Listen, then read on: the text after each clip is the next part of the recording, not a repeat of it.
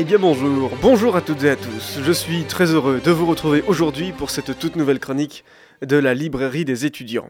Jusqu'où pouvons-nous aller pour obtenir un objet qui attise notre désir?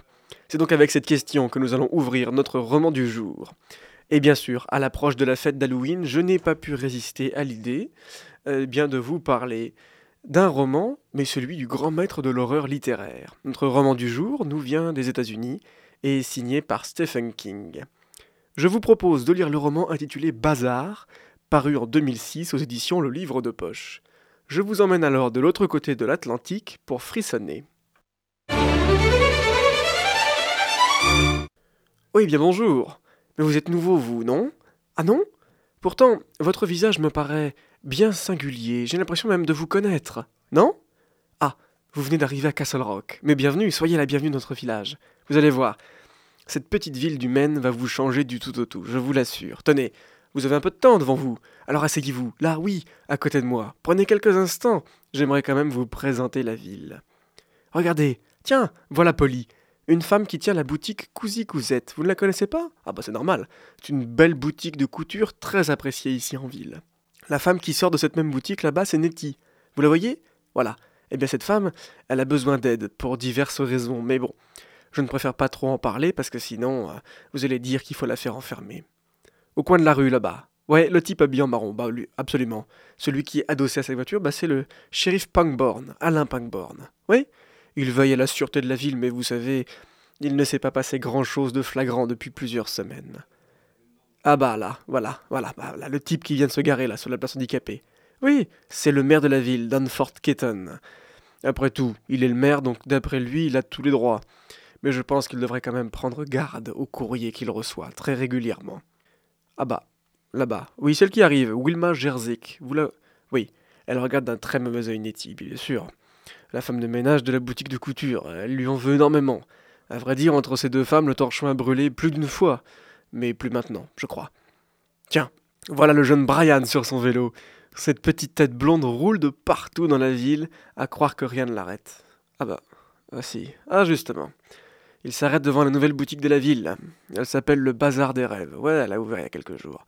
C'est un type un peu étrange qui tient cette boutique. Je dirais. Euh, presque un peu sinistre. Il s'appelle Monsieur Gant, d'après les dires des dames de cette ville. Cela fait depuis toujours que je suis ici à Castle Rock. J'y suis même né.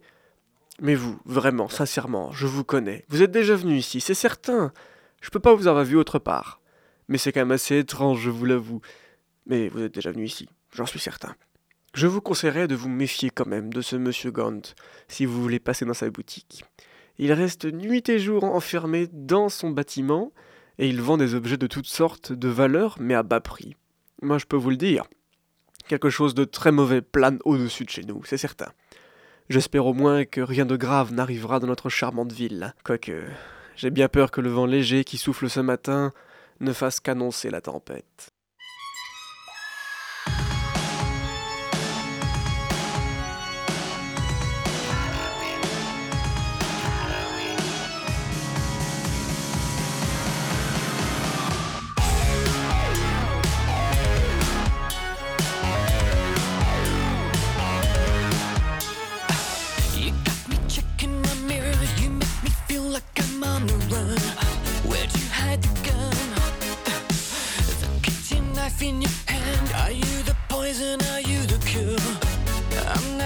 you.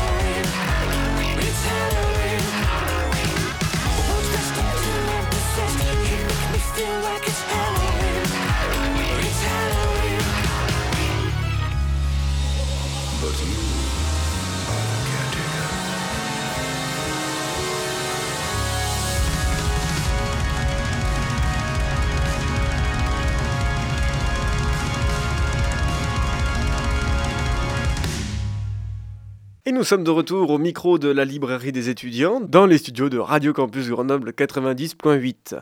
Nous venons d'écouter le titre You Make Me Feel Like It's Halloween, extrait de l'album Will of the People de Muse, disponible dans les bacs depuis le 26 août dernier. Et reprenons maintenant le chemin de notre roman du jour, Bazar de Stephen King, publié aux éditions Le Livre de Poche depuis 2006.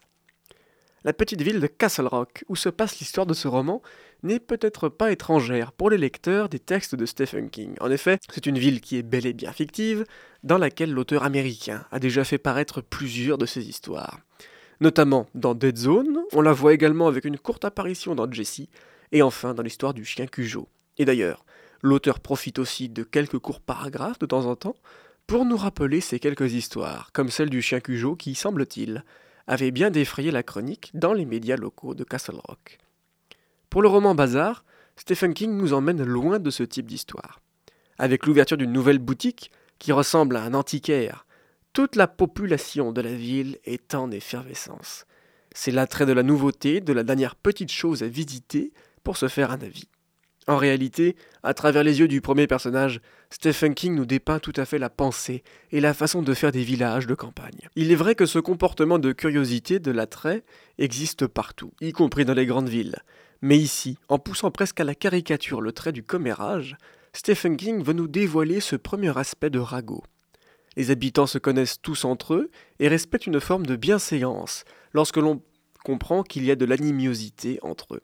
Ce qui n'empêche pas, bien sûr, juste après le s'être parlé, de se planter des couteaux dans le dos.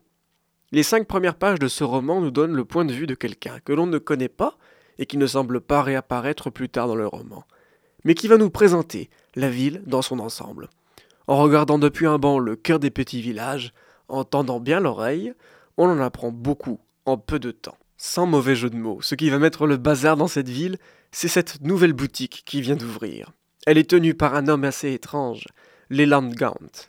Il est décrit comme un homme grand, le teint blafard, les cheveux sombres et un sourire révélant des dents mal alignées et jaunies. Pour faire simple, cette boutique, c'est un peu la salle sur demande dans Harry Potter. Elle ressemble en tout point à une vieille boutique d'antiquité, regorgeant en réalité de l'objet que l'on désire le plus. Sur toutes les vitrines et les étagères reposent des objets, mais vous ne trouverez pas une seule étiquette pour vous donner un prix. Chaque nouveau client qui va pousser la porte du bazar des rêves a été attiré par un objet en vitrine. Ce même objet va aller chercher au plus profond de leur cœur un souvenir teinté d'émotions fortes et importantes. Mais visiblement, Leland Gaunt n'est pas un commerçant comme tous les autres.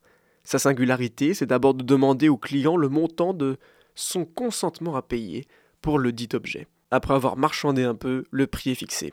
Alors que l'on penserait que l'affaire est dans le sac, Leland Gaunt, en plus du prix, de réaliser un gage qui s'apparente à une mauvaise blague.